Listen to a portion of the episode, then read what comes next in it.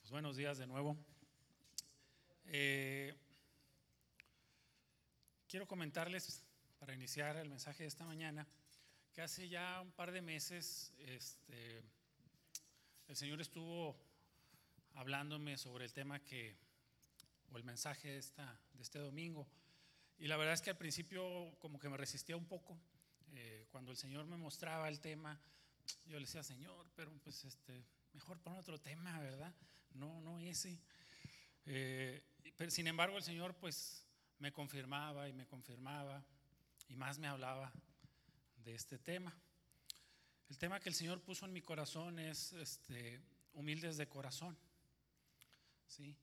Y la verdad es que eh, estar al frente y hablar de humildad o acerca de humildad, pues como que parecería a lo mejor pues un poco tal vez atrevido, no sé. Eh, decir, bueno, pues hablar de humildad aquí al frente, quizás cualquiera diría, bueno, pues este, el menos humilde es el que está ahí arriba, ¿verdad? Sin embargo, bueno, eh, yo dispuse mi corazón ante el Señor y dije, bueno, pues, Señor, pues eres tú hablando esta mañana a la iglesia y no yo, ¿verdad?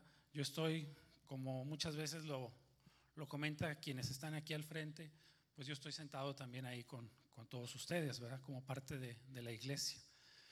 Entonces, eh, si hubiese que llamarle o ponerle un tema a esta prédica, pues sería eso, humildes de corazón, humildes y tiernos de corazón. Eh, semanas atrás el pastor comentaba por ahí que eh, pues existen guerras espirituales, luchas espirituales, ¿verdad?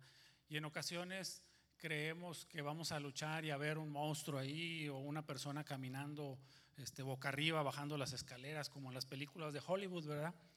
Sin embargo, el enemigo es muy sutil, muy, muy sutil y se mueve de muchas formas, ¿verdad? Eh, cuando hablamos de humildad, pues tenemos que hablar del orgullo, ¿verdad?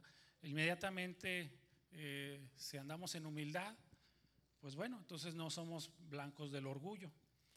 Pero cuidado cuando no caminemos en humildad, porque entonces el orgullo y la soberbia hacen su aparición. Y esta mañana vamos a platicar el mensaje sobre esas actitudes externas que conllevan la humildad y que conllevan el orgullo. Sin embargo, más allá de las actitudes externas, lo más importante es la condición de nuestro corazón, porque a veces podemos parecer o creer que somos humildes y tener un corazón orgulloso. ¿sí? Entonces, este, eso es lo que el Señor puso esta mañana como el mensaje para su iglesia. ¿verdad? Eh, si me ayudas, Johnny, vamos a Primera de Pedro, capítulo 5, versículo 5, por favor. Ah, qué rápido puso el tema, miren, humildes de corazón. Primera de Pedro, capítulo 5, versículo 5. Dice el apóstol Pedro, dice, igualmente, jóvenes, estad sujetos a los ancianos y todos, dice, todos, sumisos unos a otros, revestidos de humildad, revestidos de humildad, porque Dios resiste a los soberbios y da gracia a los humildes.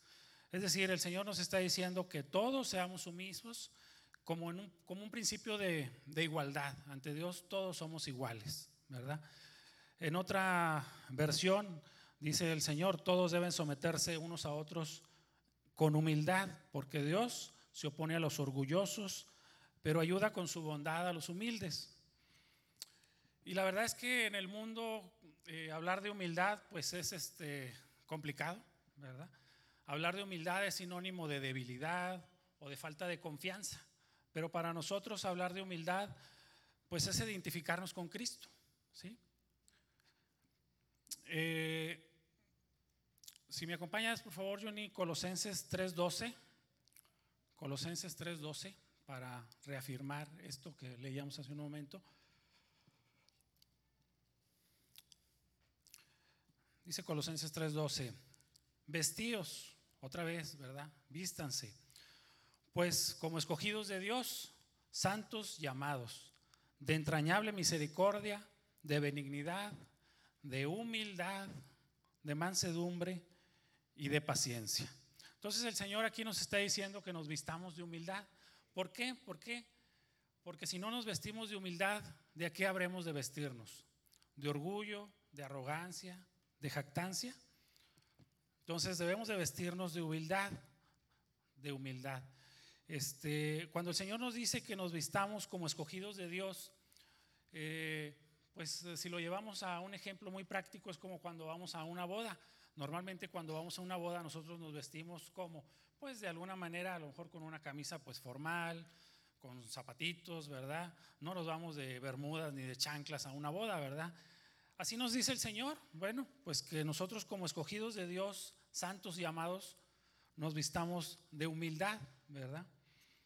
Ahora, eh, Dios dice que Él resiste a los soberbios. Y aquí es donde está una palabra fuerte, ¿verdad? Dios resiste a los soberbios. Eh, y esto pues como que no suena muy agradable, ¿verdad? Si caminamos en, en, orgullo o en soberbia, el Señor dice que se resiste. En otras versiones dice que se opone a los orgullosos, ¿verdad? Entonces la verdad es que pues nadie queremos que el Señor se oponga a nosotros, ¿verdad? Eh, y quiero abrir un paréntesis aquí, que es muy importante.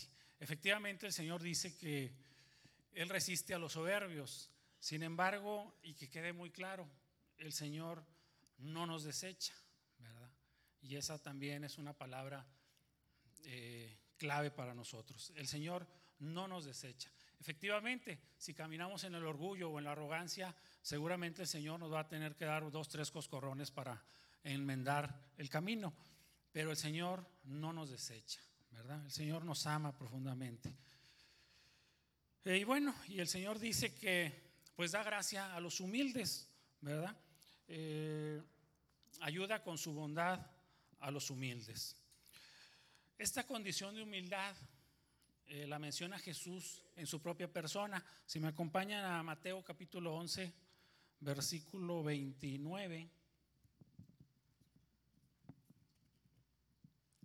Discúlpenme, pero traigo la garganta un poquito tocada. Más los nervios naturales, ¿verdad? He de admitirlo con humildad. Dice el Señor, dice, llevad mi yugo sobre vosotros y aprended de mí, dice el Señor, que soy manso y humilde de corazón. Y entonces hallaréis descanso para vuestras almas. Está muy claro, el Señor nos dice, aprendan de mí, que soy manso y humilde de corazón. ¿Y cómo podemos identificarnos con Cristo? Pues tratando de ser como Cristo, ¿verdad? Tratando de ser como Cristo. Y la verdad es que ser humilde, pues también requiere fortaleza y mucho valor, ¿verdad? No es tan sencillo como el mundo lo, lo quiere definir, pero bueno, con el Señor todo lo podemos en Cristo, ¿verdad? Eh, a veces podemos tener un concepto de humildad erróneo y para ello quisiera irnos a la palabra que nos dice acerca de la, de la humildad, cómo pudiéramos definir la humildad.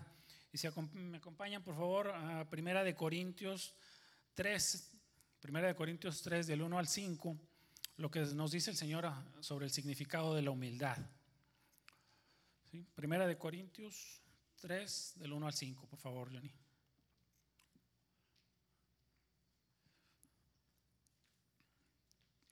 Segunda de Corintios, perdón, me equivoqué, ¿verdad? Dije primera. Segunda de Corintios 3, del 1 al 5. Dice, comenzamos otra vez a recomendarnos a nosotros mismos o tenemos necesidad como algunos de cartas de recomendación para vosotros o de recomendación de vosotros. Nuestras cartas sois vosotros, escritas en nuestros corazones, conocidas y leídas por todos los hombres siendo manifiesto que sois carta de Cristo, expedida por nosotros, escrita no con tinta, sino con el Espíritu de Dios vivo, no en tablas de piedra, sino en tablas de carne del corazón. Y tal confianza tenemos mediante Cristo para con Dios. Y luego dice, no que seamos competentes por nosotros mismos para pensar algo como de nosotros mismos, sino que toda nuestra competencia proviene de Dios. Entonces todo proviene de Dios, hermanos. ¿sí? No podemos jactarnos de nada, ¿verdad? Ni siquiera de la fe que nos es puesta porque fue dada por el Señor.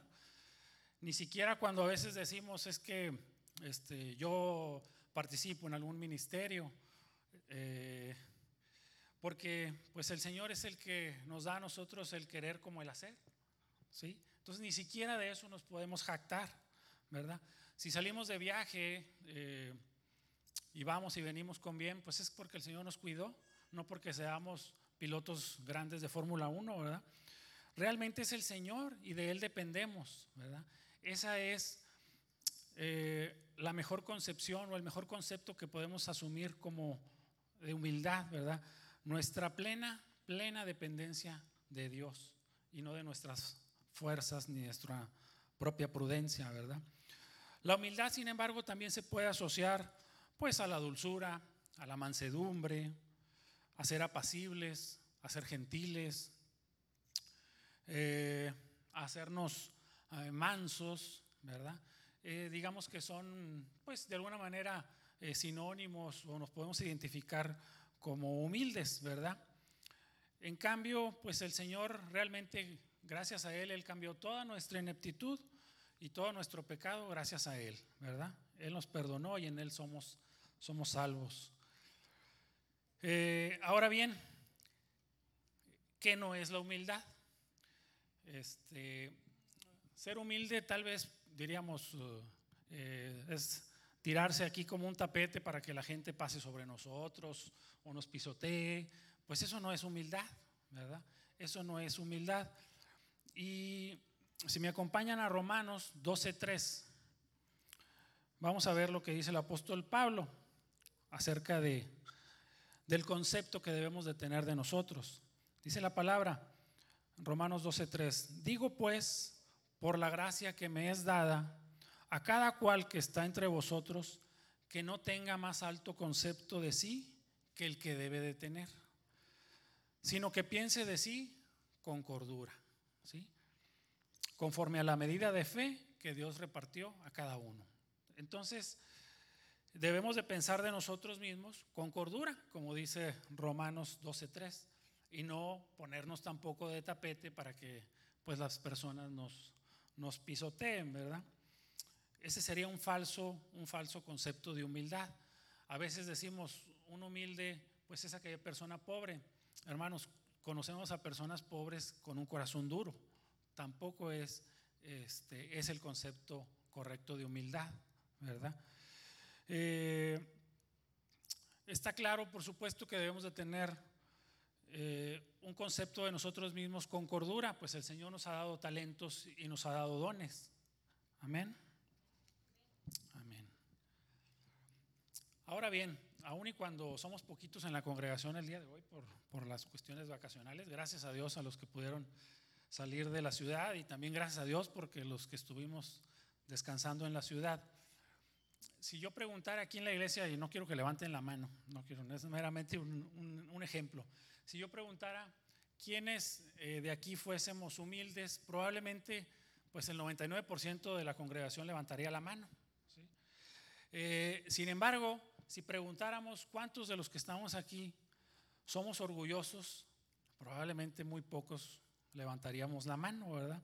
Es más, diríamos, ching, ¿cómo no vino el que se sienta allá en aquella esquina? O el que se sienta allá atrás, o el que se sienta aquí adelante, etcétera, ¿verdad? Luego, pensamos en los demás, ¿verdad? En esas personas que nosotros consideramos que son orgullosas. Eh, veamos qué tan, qué tan importante y qué tan grave puede ser el orgullo. Si me acompañas a, a Proverbios, Johnny, Proverbios 21.4 lo que dice el Señor acerca del pecado, perdón, del orgullo y del pecado. Dice, altivez de ojos y orgullo de corazón y pensamiento de impío son pecado. Entonces, el orgullo, el corazón orgulloso es pecado, ¿verdad? Entonces, amados hermanos, pues lo que el Señor nos está diciendo esta mañana es atentos, ¿verdad? Levantemos bien los oídos. Eh, porque el orgullo es pecado. Decía mi papá, ponte usado. Pausado, ¿verdad? Entonces esta mañana lo que el Señor nos está diciendo es alerta, hay que estar atentos y alertas. Ahora, fíjense que les voy a comentar eh, algo muy peligroso del orgullo y de la soberbia, es que muchas veces se mueve de manera muy silenciosa, ¿verdad? Es como, digamos, un cáncer que está ahí, ¿sí? que está trabajando, que está empezando a crecer en nuestro organismo y no nos damos cuenta. ¿sí? Es silencioso y empieza a crecer y nos empieza a carcomer, ¿verdad? Así, así puede trabajar muchas de las veces el orgullo y la soberbia. Y les voy a comentar algo. Eh, hace ya un par de meses en el Consejo eh, se puso en práctica una herramienta y un ejercicio que se llama Ventana de Yoahari. Esta es una herramienta que crearon eh, dos estudiosos o científicos muy estudiosos del comportamiento humano. Y este ejercicio, les repito, lo hicimos en el Consejo, que por cierto no lo hemos terminado al 100%. Es un ejercicio de transparencia, pero es un ejercicio donde nos queda muy claro dónde se mueve el orgullo en el ser humano, en las personas.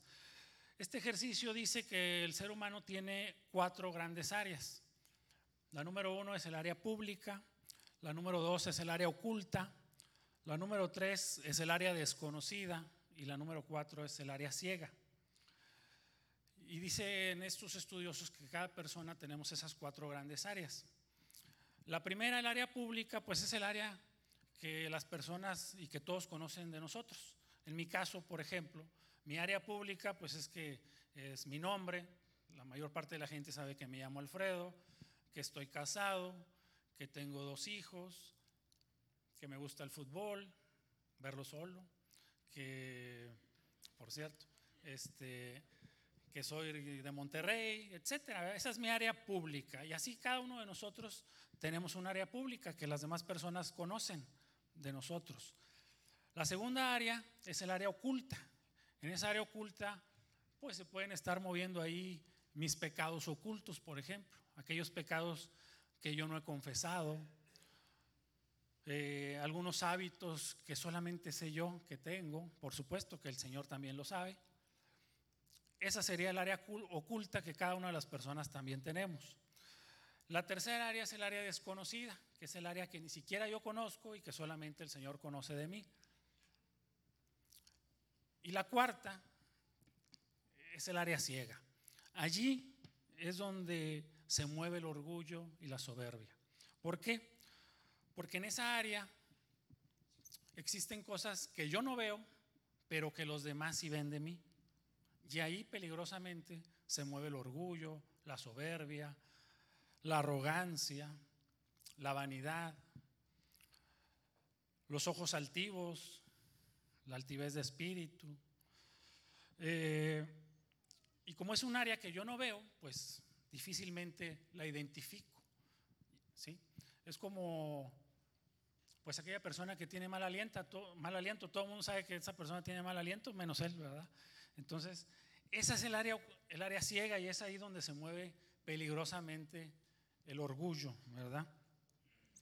Entonces, por eso debemos de estar muy atentos y en esa área ciega es muy importante, hermanos, que este, es ahí donde los amigos y los hermanos tienen mucho que ver porque les decía yo, es un ejercicio que se puso en práctica en el consejo y el ejercicio es o busca también que si alguien identifica en esa área ciega alguna situación tuya, pues te lo digan abiertamente, en total transparencia. Por eso los amigos son muy importantes y como hermanos y amigos debemos también de acercarnos a las personas y decir, oye, cuidado porque yo veo en ti esta situación, ¿verdad? Por supuesto que requiere madurez, ¿verdad? Para aceptar este, los comentarios y las recomendaciones de, de los amigos y de los hermanos. Pero sobre todo, bueno, pues hay que ir al Señor, ¿verdad? Para que Él nos muestre lo que hay en esa área ciega que nosotros tenemos. Porque el orgullo y la soberbia ahí se, se pueden estar anidando en nosotros. ¿Ok? Eh, decíamos que, bueno, el orgullo es, es pecado. ¿Y qué más nos dice el Señor acerca del orgullo? Este, mucho ojo, mire, vámonos a Proverbios 6, 16, por favor.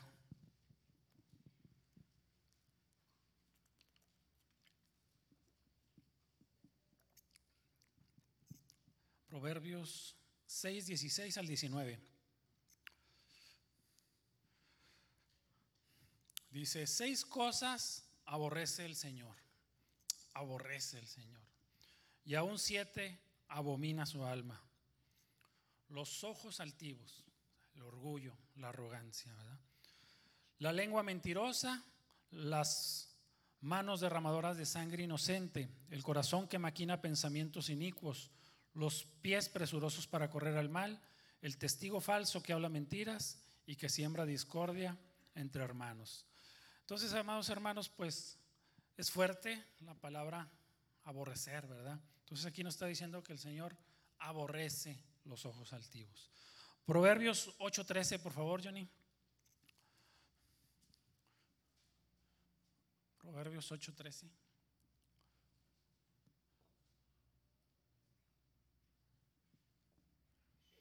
El temor del Señor es aborrecer el mal, la soberbia y la arrogancia, el mal camino y la boca perversa, aborrezco. Otra vez el Señor nos dice, aguas con el orgullo.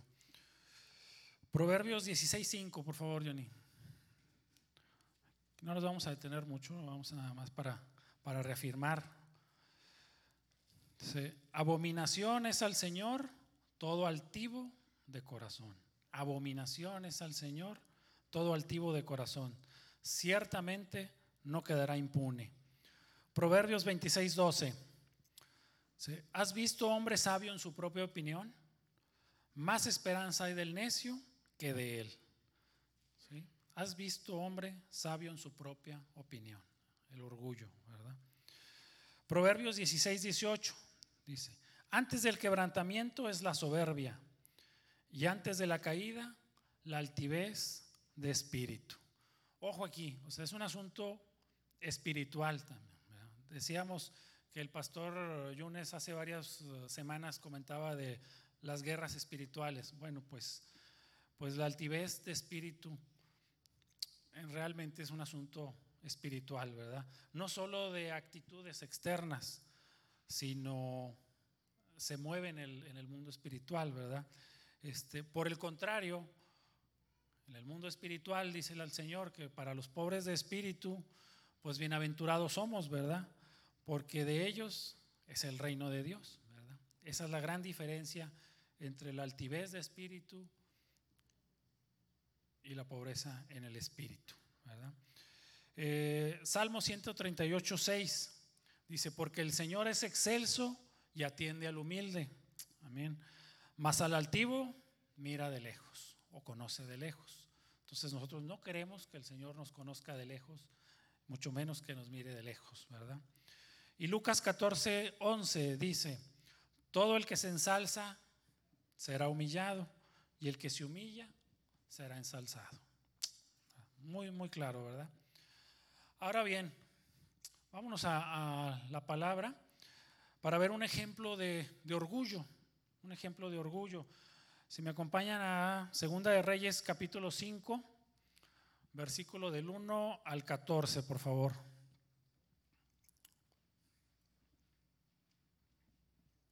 Vamos a ver un ejemplo de orgullo. Muy bien, dice, lo voy a leer en la pantalla porque yo traía en otra versión. Dice, Naamán, general del ejército del rey de Siria, general del ejército, o sea, una persona este, con un puesto de prominencia, era varón grande delante de su señor y lo tenía en alta estima, era altamente estimado este general del ejército, porque por medio de él había dado el Señor salvación a Siria. Era este hombre valeroso en extremo, pero era leproso. Continuamos.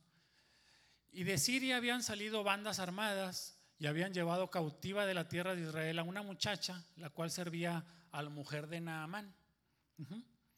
Esta dijo a su señora, si rogase mi señor al profeta que está en Samaria, él lo sanaría de su lepra. Entrando Naamán a su señor, le relató diciendo, así y así ha dicho una muchacha que es de la tierra de Israel. Y le dijo al rey de Siria, anda, ve y yo enviaré cartas al rey de Israel. Salió pues él llevando consigo diez talentos de plata y seis mil piezas de oro y diez mudas de vestidos. Tomó también cartas para el rey de Israel que decían así, cuando lleguen a ti estas cartas, sabe por ellas que yo envío a ti mi siervo Naamán para que lo sanes de su lepra. Luego que el rey de Israel leyó las cartas, rasgó sus vestidos y dijo, ¿soy yo Dios que mate y dé vida para que éste envíe a mí a que sane un hombre de su lepra? Considerad ahora y ved cómo busca ocasión. Ocasión contra mí. Cuando Eliseo, el varón de Dios, oyó que el rey de Israel había rasgado sus vestidos, envió a decir al rey, ¿por qué has rasgado tus vestidos? Venga ahora a mí y sabrá que hay profeta en Israel.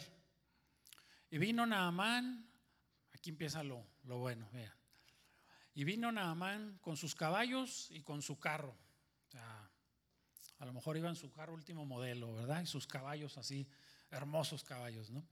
Y se paró a las puertas de la casa de Eliseo.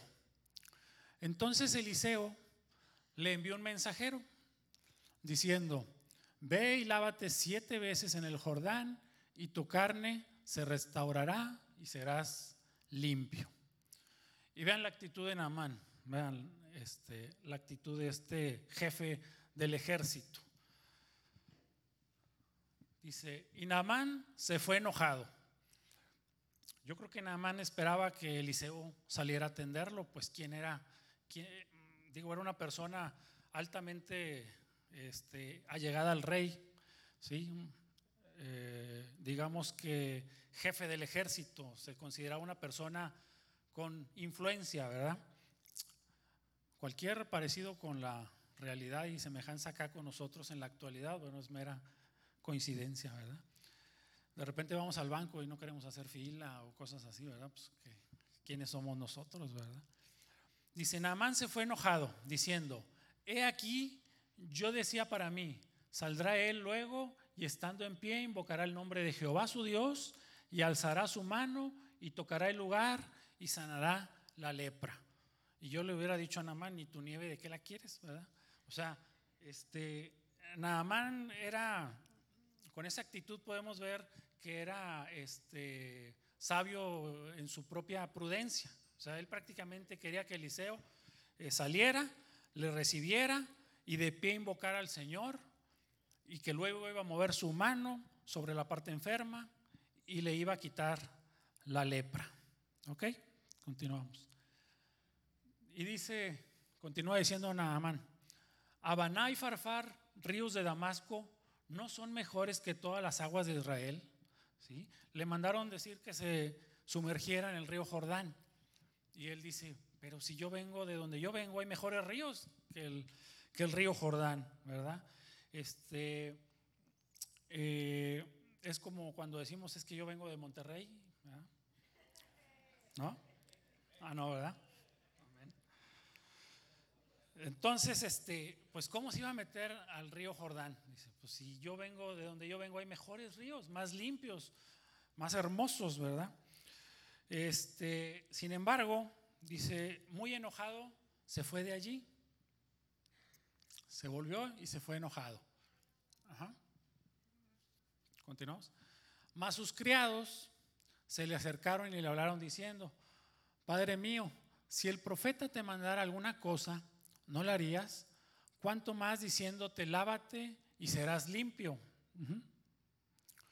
Él entonces descendió y se zambulló siete veces en el Jordán, conforme a la palabra del varón de Dios, y su carne se volvió como la carne de un niño y quedó limpio.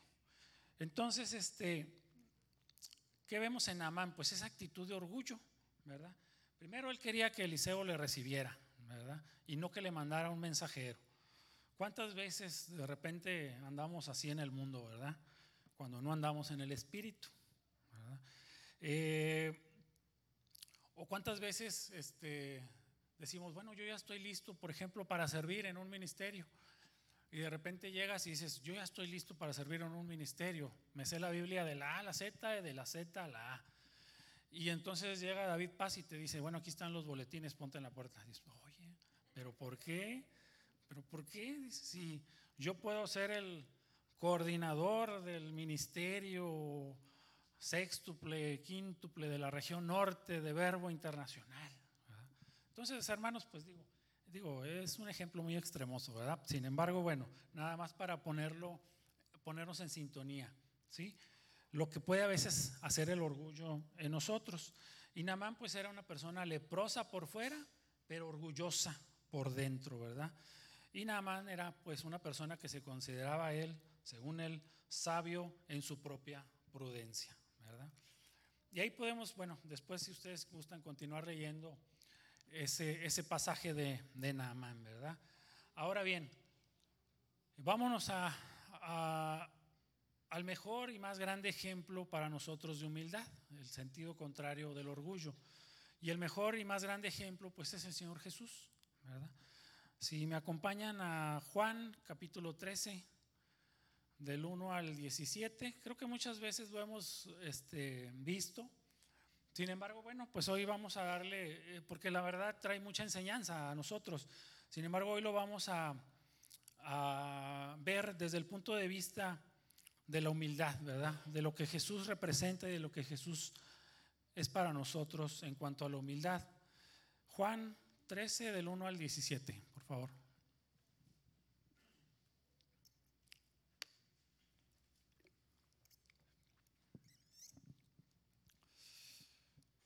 Dice, antes de la fiesta de la Pascua, sabiendo Jesús que su hora había llegado para que pasase de este mundo al Padre, como había amado a los suyos que estaban en el mundo, los amó hasta el fin.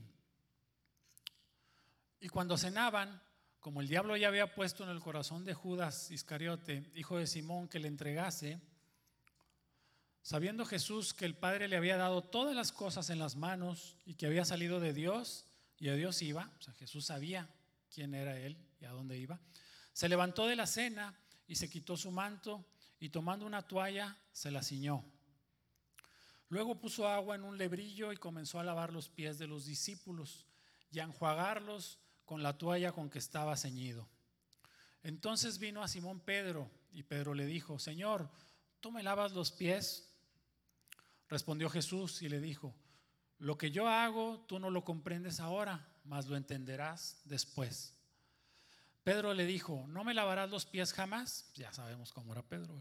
Jesús le respondió, si no te lavare, no tendrás parte conmigo. Le dijo Simón Pedro, Señor, no solo mis pies, sino también las manos y la cabeza. Completo. Jesús le dijo, el que está lavado no necesita sino lavarse los pies, pues está todo limpio y vosotros limpios estáis, aunque no todos porque sabía a quién le iba a entregar, por eso dijo, no estáis limpios todos. Así que después que les hubo lavado los pies, tomó su manto, volvió a la mesa y les dijo, ¿sabes lo que os he hecho? Vosotros me llamáis maestro y señor y decís bien porque lo soy. Pues si yo, el señor y el maestro, he lavado vuestros pies, vosotros también debéis lavaros los pies los unos a los otros. Porque ejemplo os he dado, ejemplo nos ha dado, para que como yo os he hecho, vosotros también hagáis.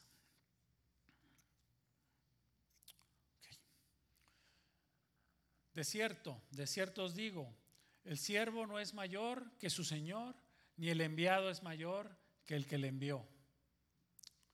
Si sabéis estas cosas, bienaventurados seréis si las hicieras. Ok, hasta ahí. Bueno, hermanos, decía, este, este pasaje lo hemos leído muchas veces, pero ¿qué nos deja este pasaje a nosotros? Bueno, primero, pues Jesús, Jesús sabía quién era Él y a dónde iba, ¿verdad? Eh, y el Señor nos habla con este pasaje acerca de la humildad. El Señor Jesús, pues, renunció a su estatus y a su poderío en ese momento, ¿verdad? Es decir, pues, pues Él era Dios, ¿verdad? Él es Dios. Entonces, Él en ese momento renuncia a su estatus y a su poderío. Y también nos dice, el mayor sirve al menor y lo considera un mayor, ¿sí? Esa es una parte primordial de la enseñanza en este pasaje. Y Jesús tampoco pidió privilegios, tampoco pidió este, guantes ni agua tibia, ¿verdad? Para lavar los pies a, a sus discípulos, ¿verdad? El Señor lavó sus pies, ¿verdad? Otro principio de humildad es que Él obedeció la voluntad del Padre, obedeció la voluntad del Padre, se sometió a la autoridad del Padre. Decía Carlos hace 15 días cuando nos hablaba de la autoridad, el respetar la autoridad y el someterse a la autoridad también es este, una actitud humilde, ¿verdad? Por el contrario, ¿sí? también no someternos a la autoridad, pues es una actitud de orgullo y de soberbia. Eh, y bueno, el más caro ejemplo de humildad también nos da Jesús cuando pues él este, simple y sencillamente usó, usó su poder eh, para salvarnos y no para salvarse a él mismo, ¿verdad? Entonces, ¿qué mayor ejemplo de humildad que el que nos enseña el Señor Jesús en este pasaje, ¿verdad? En ocasiones queremos servir y si empezamos a servir, pero si no somos lo suficientemente humildes, de repente queremos servir pero luego a veces queremos servir solamente a las personas que están por encima de nosotros, ¿sí? Eh, o a veces queremos servir a aquellas personas eh, que son populares, por ejemplo, ¿verdad? Entonces el Señor lo que nos está llamando aquí es que eh, sirvamos, ¿verdad? Sirvamos a todas las personas por igual y sobre todo a los menores. Ahora bien, vamos a identificar algunas actitudes del orgulloso y del humilde, para que todavía nos quede aún más claro. Y miren, el orgulloso o el arrogante siempre cree tener el control de todo. Dice, yo no dependo de nadie. Esa es una actitud de una persona orgullosa. El humilde, sin embargo, ¿qué hace? El, el humilde dice, ¿sabes qué? Pues yo dependo de Dios y estoy en sujeción de Dios. Esa es la gran diferencia entre el orgulloso y el humilde. El orgulloso normalmente no es una persona agradecida. El orgulloso dice, mira lo que he logrado, ¿sí? por mis propios méritos. Mira, soy el mejor abogado de Ciudad Victoria, el mejor arquitecto de Ciudad Victoria. En cambio, el humilde dice, gracias al Señor porque Él me ha dado los talentos, ¿sí? Eh, me ha dado los medios, me ha dado los dones, ¿verdad? Incluso los medios para poder haber cursado una carrera profesional para desarrollarme en algún trabajo, ¿verdad? Él nos equipa. El orgulloso no perdona y difícilmente pide perdón. El humilde perdona y obedece al Señor, sana su corazón. Y también el humilde pide perdón cuando hiere a alguien, ¿verdad? Y no con arrogancia, sino con humildad. El orgulloso busca a Dios cuando le llega a veces el agua hasta el cuello. Y luego, pues el Señor es bueno también. Este, estas personas muchas veces regresan al mundo, ¿verdad? Y se olvidan y a veces hasta lo presumen, ¿verdad? El humilde, en cambio, el humilde, en cambio, siempre busca la comunión de Dios. Siempre busca la comunión de Dios porque además reconoce que del Señor viene la vida, ¿sí? Y además, pues se relaciona con Dios y con las demás personas. El orgulloso busca servirse y cuando llega a servir, les decía hace rato, muchas veces busca servir a las personas más populares o de mayor prominencia. El humilde sirve a todos por igual. El orgulloso se, se, engaña a sí mismo. El orgulloso tiene a veces una autoimagen falsa, mientras que el humilde pues reconoce que sus dones son dados por el Señor. El orgulloso muchas veces tiene que decir la última palabra.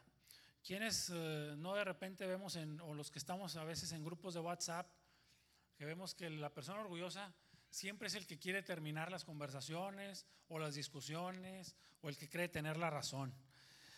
El humilde, pues el humilde es manso, ¿verdad? Y muchas de las veces, pues deja que, los otros ganen, ¿verdad? Al final de cuentas, él sabe cuál es su posición. El orgulloso siente amenazado su ego muchas de las veces. Eh, el orgulloso todo ve una competencia y siempre quiere ganar. Eh, en todo compite. Eh, yo me acuerdo cuando, no sé si recuerdan ustedes esos capítulos del Chavo del Ocho, cuando el chavo sacaba su barquito de papel este, periódico y se ponía a jugar con su barquito. Y luego llegaba Kiko y lo veía, ¿verdad? Y veía el, barquito del chavo y lo volvía a ver y rápido se metía a su casa y sacaba un barcote así, bien pintadito, así bien bonito, ¿no? Esa actitud es de orgullo, ¿verdad? Entonces, este, el humilde, pues el humilde depende de Dios y le da la gloria total a Dios. El orgulloso habla de sus logros, ¿verdad? El orgulloso normalmente siempre habla de sus logros. Y yo aquí digo que a veces el orgulloso este, es aquella persona también y podemos identificar cuando, por ejemplo, nos preguntan, este, ¿y tú cuántos hijos tienes? No, pues yo tengo dos hijos. No, hombre, yo tengo siete hijos, ¿verdad? O sea, y, y, oye, qué bonito tu carro, ¿cuántos carros tienes? No, pues uno.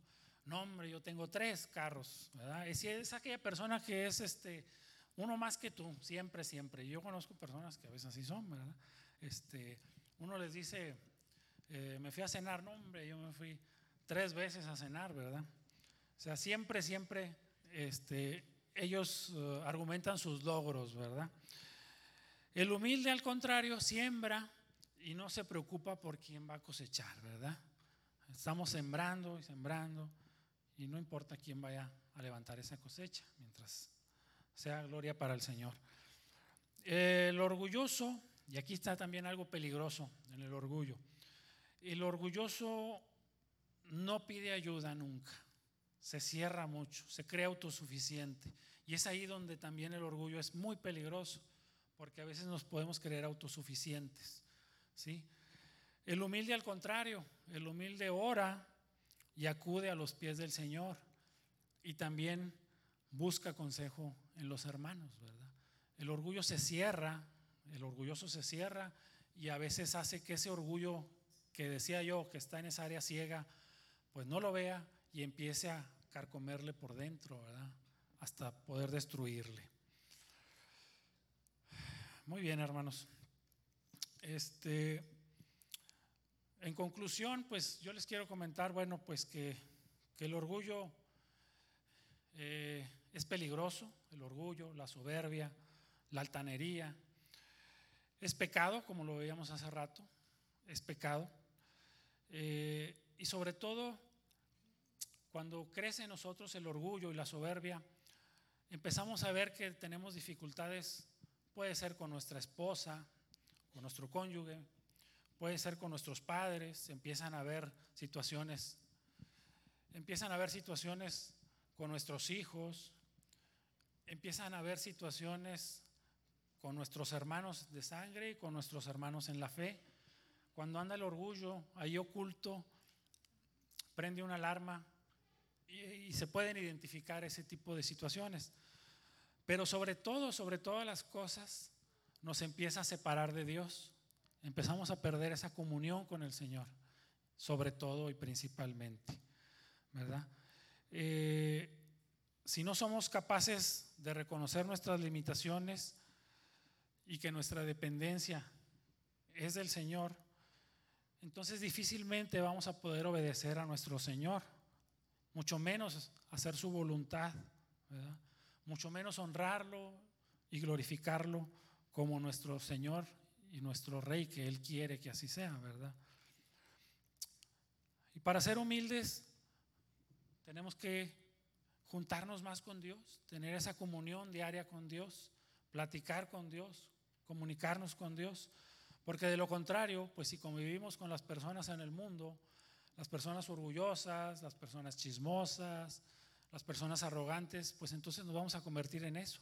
En cambio, si nosotros tenemos comunión con el Señor todos los días, platicamos con el Señor todos los días, pues entonces nos vamos a llenar del amor del Señor y por supuesto, por consecuencia de la humildad, ¿verdad? Eh, ya para finalizar, me gustaría que nos fuéramos a Efesios 4:17, si me acompañan para, para terminar. El apóstol Pablo aquí nos anima como cuerpo de Cristo a madurar también. ¿sí? Efesios 4:7 dice, esto pues es lo que les digo y les encargo en el nombre del Señor, que ya no vivan más como los paganos, los cuales viven de acuerdo con sus equivocados criterios y tienen oscurecido el entendimiento. Ellos no gozan de la vida que viene de Dios porque son ignorantes a causa de lo insensible de su corazón. Se han endurecido y se han entregado al vicio, cometiendo sin freno toda clase de cosas impuras.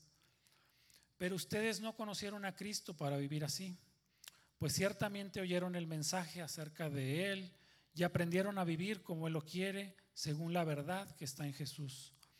Por eso deben ustedes renunciar a su antigua manera de vivir y despojarse de lo que antes eran, ya que todo eso se ha corrompido a causa de los deseos engañosos.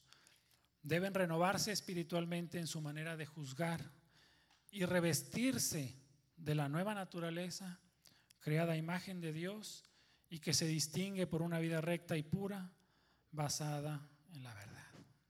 Amén. Amén. Pues amado Padre, Señor, te doy tantas gracias, Señor, porque tú nos hablas, Señor, porque eres un Dios, Señor, lleno de amor y de paciencia para con nosotros, Señor. Te doy gracias, Señor, porque tú nos muestras, Señor. Y Padre, pues en el nombre de Jesús, Señor, permite que esta palabra, Señor, que tú has traído a nosotros, Padre, pues dé fruto, Señor, y se traduzca en vida, Señor, en palabra vida, Señor. En el nombre de Jesús. Amén.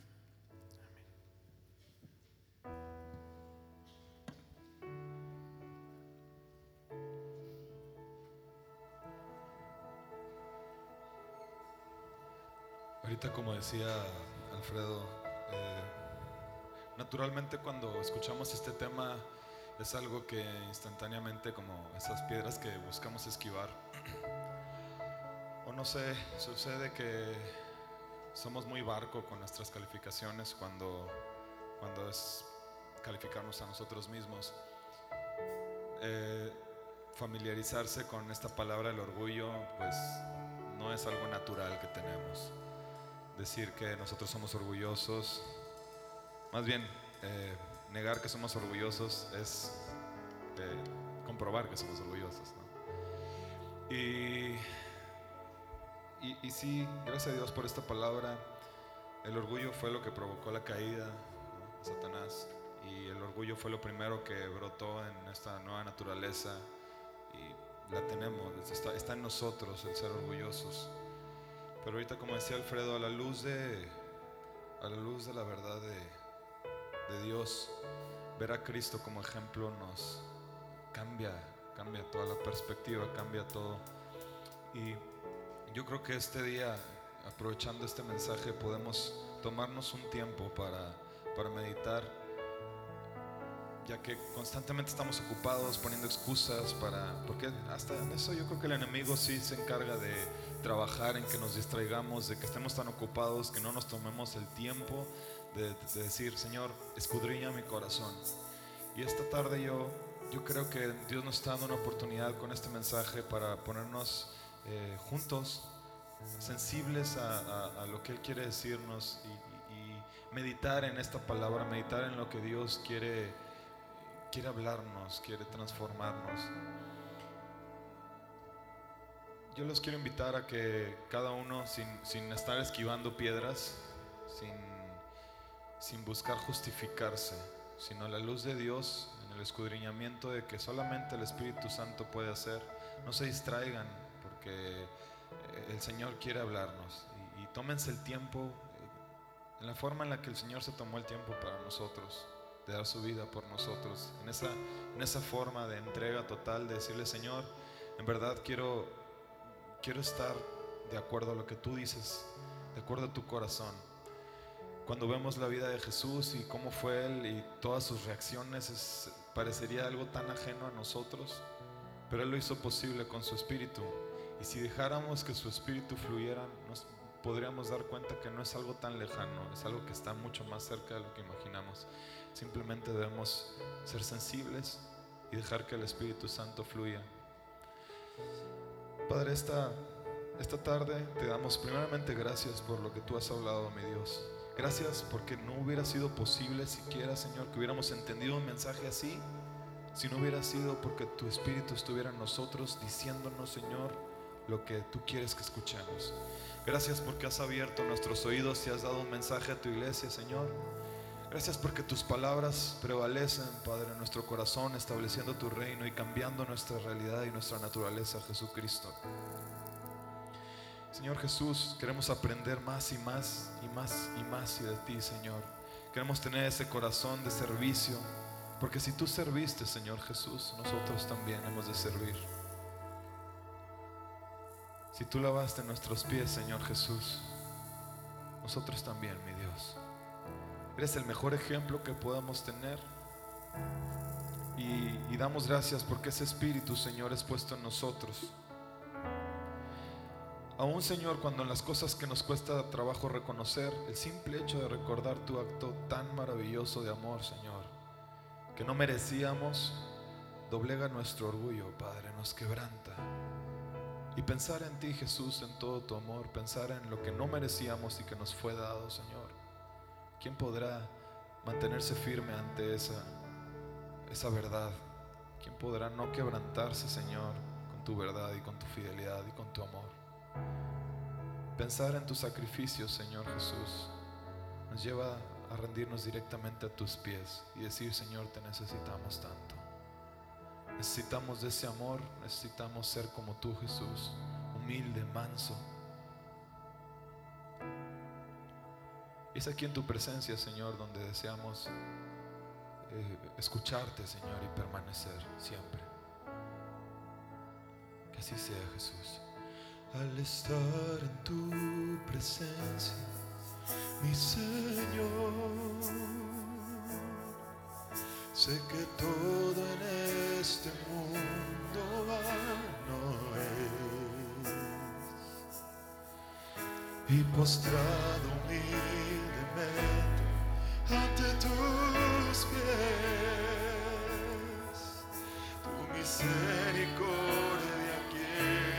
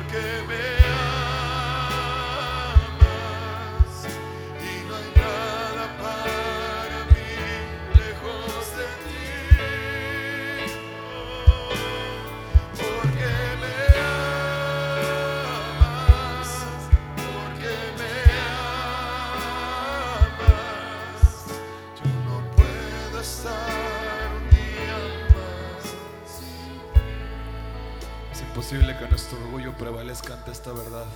Amén. Al estar en tu presencia, al estar en tu presencia, mi Señor, sé que todo en este mundo vano es. y postrado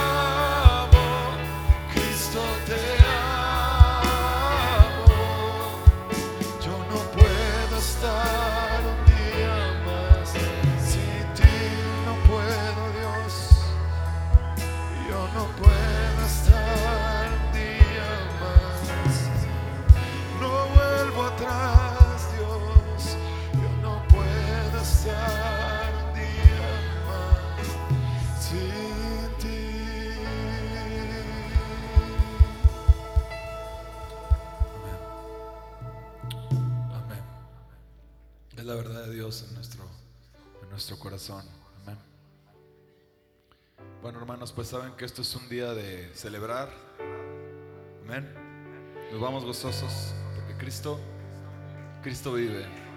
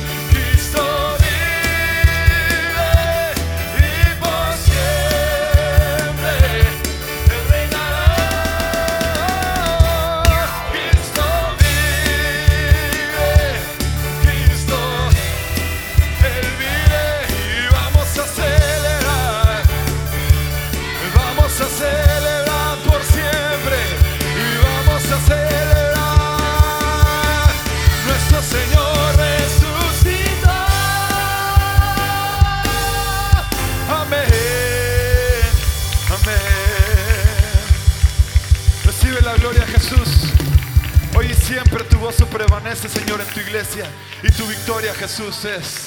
Amén, amén y amén. Hermanos, vamos bendecidos con Dios. Vayan con sus familias. Transmitan este mensaje de salvación, el anuncio que el Señor nos vino a dar. Y sea una bendecida semana para todos ustedes.